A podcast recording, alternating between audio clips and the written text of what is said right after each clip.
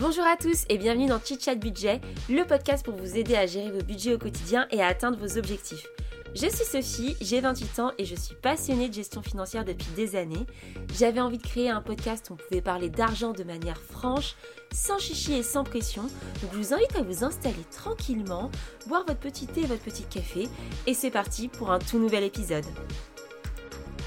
Bonjour à tous et bienvenue dans ce tout nouvel épisode de podcast. C'est Sophie, j'espère que vous allez bien. Aujourd'hui, je voulais vous parler un petit peu économie et euh, comment euh, j'ai réussi à économiser 30 000 euros en deux ans. Ça paraît un petit peu euh, titre putaclic, etc. Est-ce que vraiment elle l'a fait ou pas? Il y en a qui, il y en a qui pour, enfin pour certains ce sera genre pas grand chose, pour d'autres ce sera énorme. Moi, je veux juste vous partager mon expérience parce que peu importe le montant, je pense qu'il est plus question de comment on réussit à économiser pour atteindre des objectifs et pour avancer dans ses projets. Et donc, je voulais vous donner bah, ce qui avait marché sur moi, ce qui avait fonctionné et ce qui pour moi sont des bons conseils. Donc, je ne suis pas une professionnelle de l'investissement, mais, mais je pense que l'expérience personnelle, elle est aussi très importante dans ce genre de sujet. Alors, premièrement, 30 000 euros, pourquoi 30 000 euros? Bah, En fait, là, j'ai fait un peu mes comptes et, et je me suis rendu compte, oui, que j'avais, à l'instant T, j'ai pas 30 000 euros d'épargne sur le côté, mais on va dire, j'ai eu au cours de ces deux ans 30 000 euros d'épargne. Il y en a certains que j'ai réinvestis, d'autres que j'ai encore sur des comptes.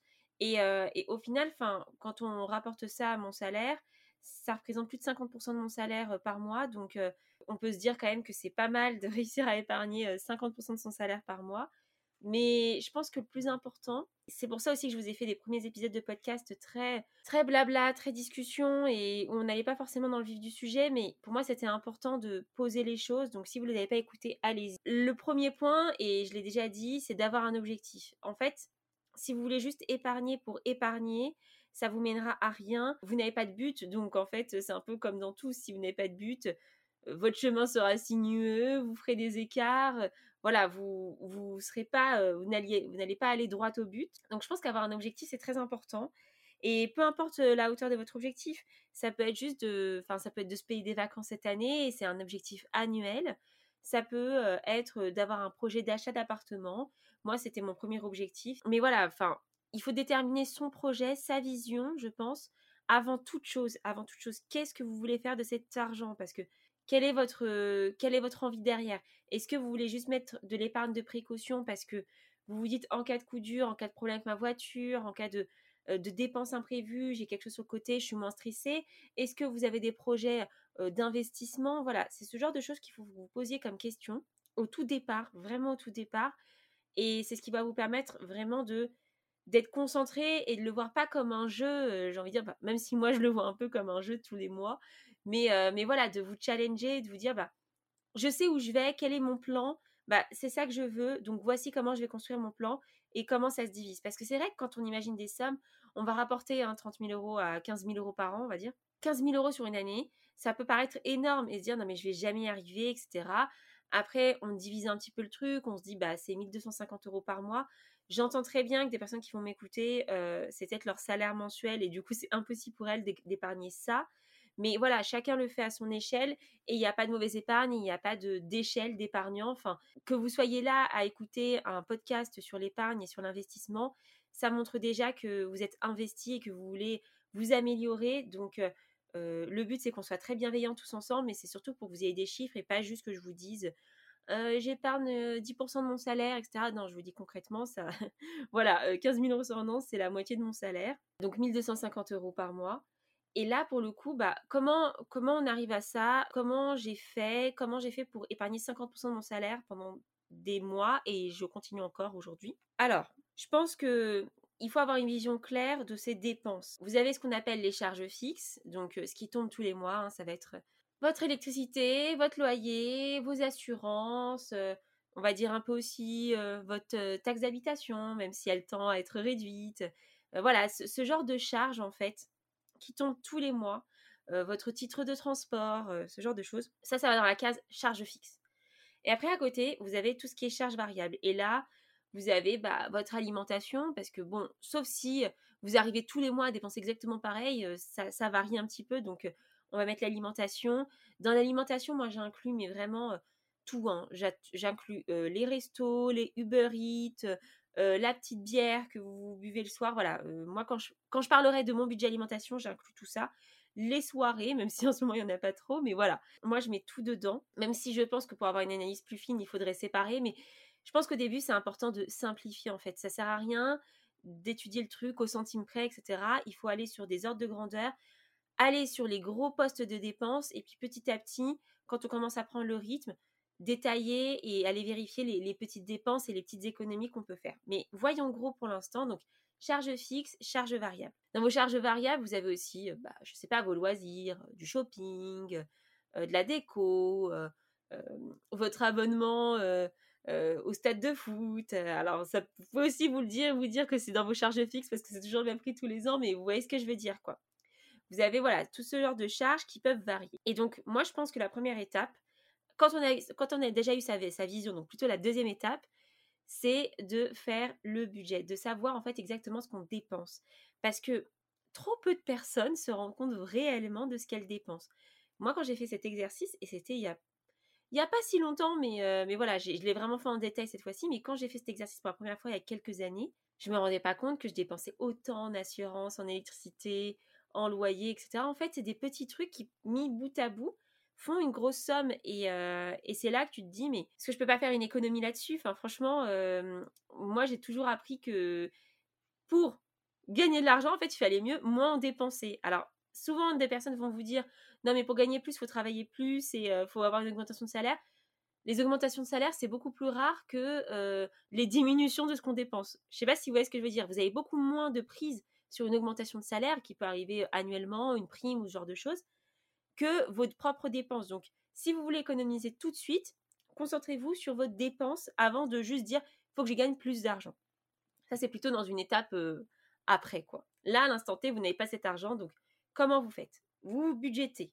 Vous vous dites, voilà, c'est ça que je mets dans mon loyer, c'est ça que je mets dans mon électricité, etc., etc. Vous faites la liste. Et à partir de ce moment-là, on va commencer à regarder bah, ces charges variables. Est-ce que tout vaut le coup? Concrètement, euh, est-ce qu'il y a des trucs qui vous paraissent pas bizarres? Pareil, après avoir fait cet exercice sur vos charges variables, bah, moi je l'ai fait sur l'alimentation, je me suis rendu compte que je dépensais une fortune juste parce que j'avais la, flemme de cuisiner. Et pourquoi j'ai la flemme de cuisiner? Parce que je travaillais beaucoup. Donc en fait, je travaillais beaucoup pour gagner de l'argent, mais du coup, j'avais pas le temps de faire la cuisine, enfin j'avais la flemme, et du coup, je dépensais cet argent que je gagnais en plus dans des produits. Voilà, vous voyez, c'est un, un espèce de cercle vicieux en fait l'argent que je gagnais en plus, j'en profitais pas pour moi, j'en profitais pour compenser le fait que je prenais du temps pour gagner en plus. Donc, euh, clairement, c'est pas très sain comme relation. Donc, voilà, moi j'ai observé que l'alimentation, c'était vraiment un poste où je pouvais travailler dessus, où je pouvais vraiment drastiquement réduire. Moi, j'étais à, je pense personnellement, à titre personnel, je pense que j'étais à 400, 500 euros par mois d'alimentaire. C'est énorme. C'est énorme, mais moi j'adore manger, j'adore les restos, donc euh, voilà, c'était un peu mon petit truc. Évidemment que le confinement, etc., ça aide à réduire. Mais du coup, euh, voilà, j'ai vite compris que si je voulais faire des économies, il fallait que j'arrête les Uber ou que je me calme sur le, nombre de Uber par semaine et que je réduise et que j'aille faire mes courses au supermarché, quoi. Et pas au monoprix du coin, mais que je marche un peu plus, pareil, dans une plus grande surface. C'est des petits trucs, en fait, des petites habitudes du quotidien, mais, voilà, à mettre en place, bah, ça demande un petit peu d'énergie, mais au final, les résultats sont là. Je suis passée de 500 euros à 200 euros par mois et donc euh, j'ai sorti 300 euros de dépenses que je faisais tous les mois mensuellement, et ben maintenant je les mets dans de l'épargne. Donc concrètement, il peut y avoir des vrais effets. Après, sur tout ce qui est charge fixe, alors c'est vrai que le, plus, le plus gros poste de dépenses que vous allez avoir, c'est votre loyer. Et bah, parfois, vous allez peut-être me dire, ouais, mais bon, le loyer, il est cher, etc. Enfin, tout est relatif. C'est-à-dire que, personnellement, j'habite à Paris. Euh, auparavant, avec mon conjoint, on habitait dans une location. C'était un 36 mètres carrés euh, qu'on payait 1100 euh, euros. Donc euh, ça va paraître très cher pour ceux qui habitent pas Paris, mais pour le coup, nous, c'était un deux pièces et très bien situé et, et c'était pas très cher. J'ai plein d'amis qui sont allés dans des apparts beaucoup plus grands, etc. Mais aussi parce qu'ils voulaient avoir une meilleure qualité de vie et ça, je le comprends. Enfin, il n'y a pas de souci. Mais moi, à l'époque, quand j'ai pris cet appartement, j'étais en alternance, je gagnais 1000 euros par mois. Donc clairement, je ne pouvais pas me permettre de mettre beaucoup, beaucoup d'argent et 550 euros par mois, c'était déjà beaucoup. J'avais du mal à finir mes fins de mois, quoi. Et donc, au final, avoir ce petit loyer, entre guillemets, par rapport à d'autres potes qui devaient payer beaucoup plus leur loyer, bah, ça m'a permis d'économiser. Quand je suis passée en CDI, j'ai gardé le même loyer et au final, bah, au lieu que ce soit la moitié de mon salaire, ça devenait un quart, un cinquième de mon salaire. Donc en fait, je pouvais libérer beaucoup plus d'argent en vivant dans un, dans un appartement beaucoup plus petit. Donc oui, c'est pas agréable, mais c'est vrai que quand on est un couple, on n'a pas forcément besoin d'avoir un 80 mètres carrés, un 50 mètres carrés. évidemment, hein, tout est relatif par rapport là où vous vivez, etc. Moi, j'ai mon prisme parisien, donc déjà un 50 mètres carrés, ça me paraît super grand. Mais vous voyez ce que je veux dire en fait? Si vous voulez vraiment faire des économies sur des gros postes de dépenses, il faut aussi regarder ce genre de choses. Et bah, je suis désolée, mais le loyer, c'est une, grosse, grosse dépense. Donc, moi, ça m'a aidé pour mon premier objectif qui était d'avoir un apport pour mon achat immobilier. J'avais besoin d'avoir à peu près 10 000 euros. Ben, le fait d'habiter dans un appartement où au final je payais que 550 euros de loyer à Paris, ce qui n'est pas grand-chose, alors que je gagnais un peu plus de 2 000 euros par mois, bah, ça me permettait de mettre 800, 1000 euros de côté par mois au début. Et puis petit à petit, j'ai réussi à augmenter en me disant vraiment, concentre-toi, tu as un objectif, vas-y quoi. Mais voilà, pour vous dire que il faut observer ses charges fixes et ses charges variables et un peu déceler là où c'est un petit peu gros. Mais pour faire ça, il faut avoir sa vision, faire ses budgets et savoir ce qu'on dépense. Et après, vous mettez ça au rapport de votre salaire. Si clairement vos revenus sont trop faibles par rapport à vos dépenses, c'est qu'il y a un problème, les gars. Enfin, c'est que vous vivez au-dessus de vos moyens. Donc, soit vous vivez dans un appartement trop grand, vous avez des charges trop grandes et il faut il faut réduire. Je sais que c'est compliqué à entendre, euh, dit comme ça, on dirait vraiment que je vous dis ah c'est mal, il faut réduire, c'est horrible ce que vous faites. Non, pas du tout, mais en fait il faut voir la, réalité en face. Si vos revenus sont trop faibles par rapport à votre train de vie, soit vous avez un train de vie trop élevé, soit vous avez des revenus trop faibles, mais il va falloir agir. Clairement, il va falloir agir.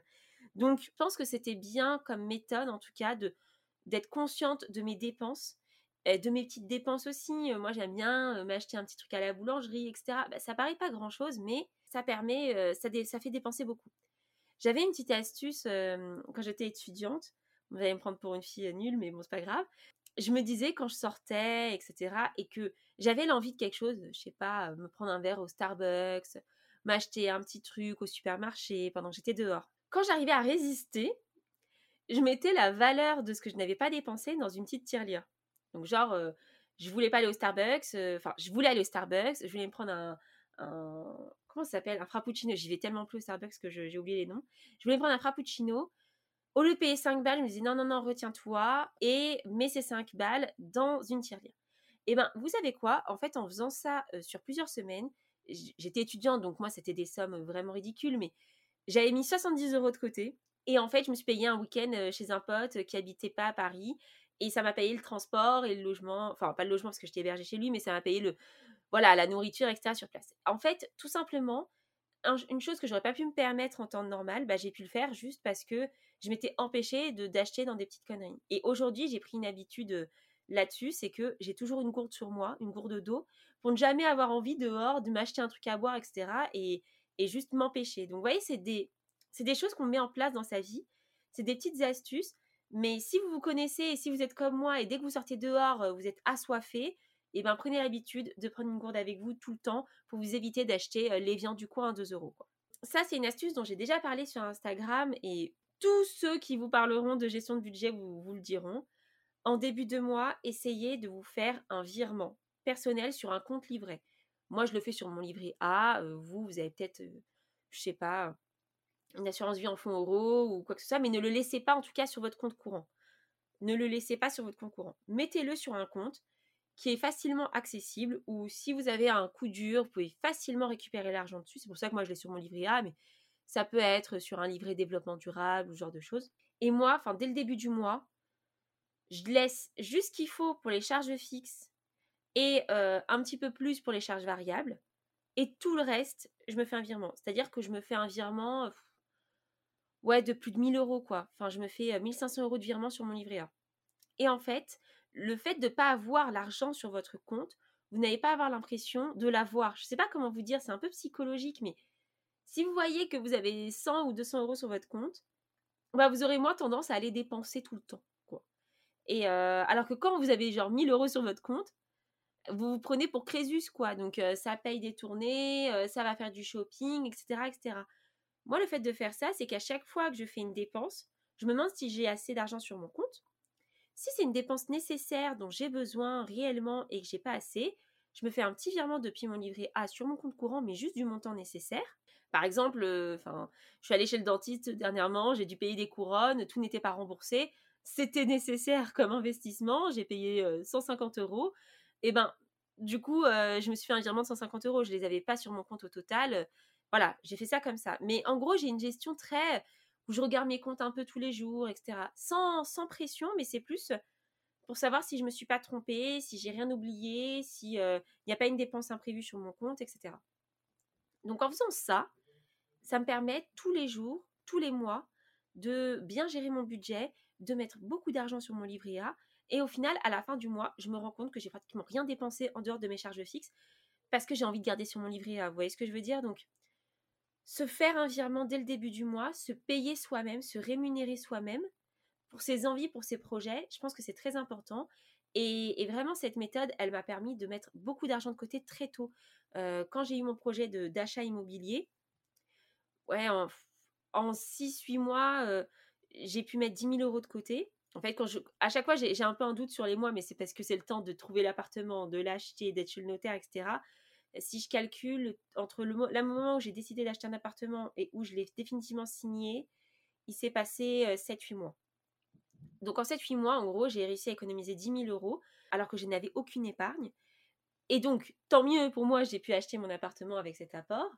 Mais après ça, bah, j'étais à sec. Et à l'époque, je n'avais pas de notion d'épargne de précaution, etc. Donc, il a fallu que je refasse le travail d'économie. Et c'est comme ça que j'ai de nouveau rééconomisé 25 000 euros sur l'année et demie qui restait. Parce qu'en fait, voilà, j'avais, j'avais compris qu'il fallait que je me remette à flot et que un appartement, ça peut vite coûter cher. Donc, il me faut de l'épargne de précaution. Il peut y avoir des imprévus.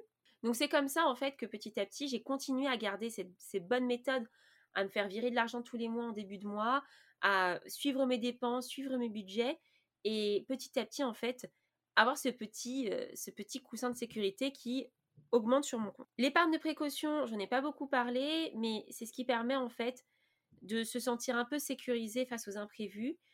En fonction des personnes, il est plus ou moins élevé. Euh, moi, j'ai pris euh, comme base d'avoir trois fois mon salaire sur mon épargne de précaution. D'autres vont vous dire c'est plutôt six mois quand on a des enfants, etc faites le montant où, vous êtes à l'aise, mais l'idée avec ça, c'est d'avoir ce petit euh, matelas de sécurité sur votre compte qui est disponible rapidement, mais que tout ce qui dépasse, tout ce qui est au-dessus, eh bien, vous l'investissiez. Et moi, maintenant, je suis rentrée dans cette phase-là où j'ai eu mon épargne de précaution, c'est bon. Je me sens sécurisée, j'ai pas peur de l'avenir. Je me dis, voilà, si j'ai un problème demain, si je me fais virer ou quoi que ce soit, je suis pas dans la mouise totale. En tout cas, pendant quelques mois. Donc maintenant, j'ai envie de faire fructifier mon épargne et du coup, bah, cet argent, euh, quand je vous dis bah, comment j'ai épargné 30 000 euros en, euh, en deux ans, bah, en fait, j'ai plus 30 000 euros sur mon compte. C'est-à-dire que bah, y en a 10 000 qui sont déjà passés dans un achat immobilier. Là, maintenant, je commence à investir en actions, en SCPI. Donc voilà, j'ai de l'argent qui part maintenant de mon, de mon livret A et qui, va, qui va dans l'investissement. Donc quand on parle d'épargne, on ne parle pas juste d'épargner pour épargner, mais on parle aussi d'épargne dans le but d'investir. Et c'est aussi là mon message, c'est que si vous mettez dans un cercle vertueux où vous épargnez et vous prenez l'habitude de contrôler vos dépenses et de faire attention et de budgétiser tout ça, en fait, ça va être très facile pour vous de vite monter en épargne parce que voilà, ça peut vite être des, centaines d'euros par mois en fait. Toutes ces petites astuces accolées les unes aux autres, ça vous permet vraiment d'économiser. Et dans ce, dans ce cas-là, bah, vous pourrez vite investir. Et je pense que ça, bah, c'est une deuxième étape où il faut passer par beaucoup d'apprentissage pour savoir dans quoi investir. Mais ce sera l'objet de d'autres vidéos d'autres podcasts quand, quand je serai plus certaine aussi de, bah, mes investissements. Je n'ai pas envie de vous conseiller n'importe quoi. Je m'éduque beaucoup en ce moment. Donc, je pense qu'on a fait le tour. Donc, si je récapitule, 1. Avoir un objectif, un objectif clair, euh, sur ce que vous voulez faire. Euh, moi, c'était mon achat immobilier et là, maintenant, c'était de récupérer mon épargne de précaution pour pouvoir investir. Donc ça, c'est check. Moi, maintenant, mon nouvel objectif pour les années à suivre, c'est d'investir tout ce que j'économise au-dessus de mon épargne de précaution. Deux, euh, eh bien, de faire un budget et de savoir ce que vous dépensez dans chaque poste budgétaire, que ce soit dans vos charges fixes ou dans vos charges variables. Aussi de comparer ça par rapport à votre salaire et, vos revenus, hein, peut-être pas que salarié. Euh, comparer ça avec vos revenus et vous rendre compte est-ce que vous vivez au-dessus ou en dessous de vos moyens? L'idéal, c'est quand même de vivre en dessous de ses moyens pour pouvoir enfin, économiser encore plus. Et puis, euh, le dernier point, c'est de se payer soi-même tous les mois, de se faire un virement tous les mois dès le début du mois, ne pas attendre la fin du mois pour voir ce qui reste sur votre compte courant. C'est vraiment une mauvaise méthode. Ça, c'est. En fait, vous aurez tendance à tout dépenser. C'est vraiment une habitude qu'on a, nous, humains. On se dit qu'on a encore de la marge, donc on dépense, on dépense, on dépense. Et, plutôt que de faire ça, moi, je vous conseille vraiment de vous virer de l'argent sur votre livret A et de contrôler tous les deux jours ce qu'il y a sur votre compte si vous savez que vous avez une dépense qui arrive, eh bien, vous vous faites un petit virement livré à direction votre compte courant. Mais l'idéal, en fait, c'est de savoir ce qui se passe, d'être conscient de ces comptes et vraiment petit à petit, vous vous rendrez compte que ça vous apporte énormément d'économies de faire cette méthode. Donc, moi, j'espère que ne pas avoir été trop longue, que ça a été assez clair pour vous.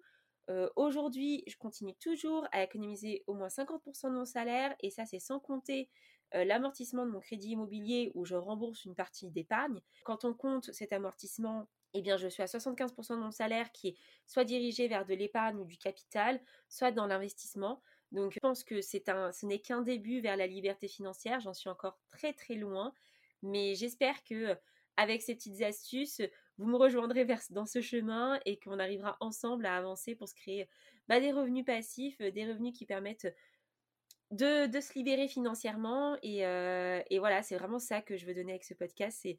C'est, un accompagnement tous ensemble, main dans la main, euh, vers la liberté financière. Donc, je vous embrasse. Euh, je vous remercie d'avoir écouté ce podcast et à très vite.